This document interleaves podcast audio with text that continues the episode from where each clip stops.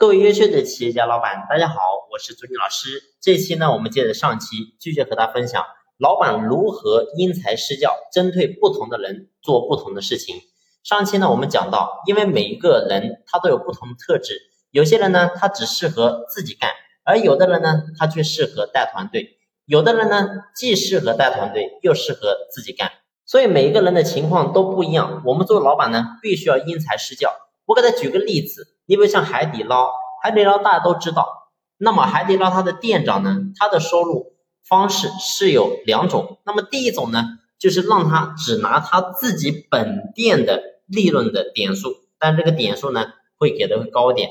那么第二种呢，就是除了让他拿自己本店的利润的点数以外，他还可以拿到他培养出来的员工出去开分店的，甚至呢他。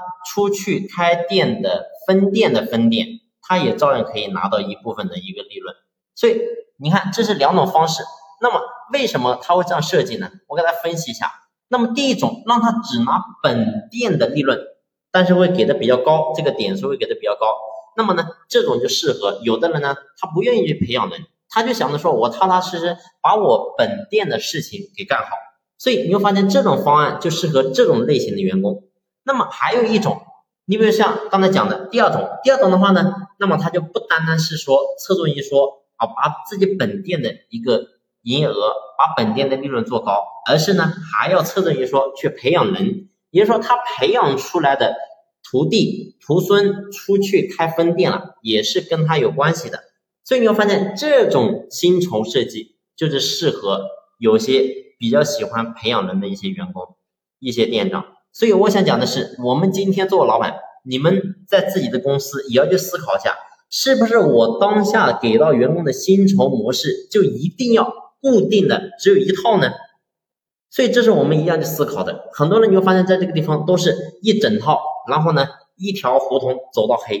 那么为什么我们不能够给员工放开来，让他去做选择呢？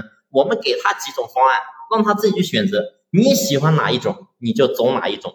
所以这样的话，你会发现，第一，体现我们公司人性化；第二个，能够让不同特质的优秀员工都能够在我们这个平台得到绽放。好了，这一期的分享呢，就先聊到这里，感谢你的用心聆听，谢谢。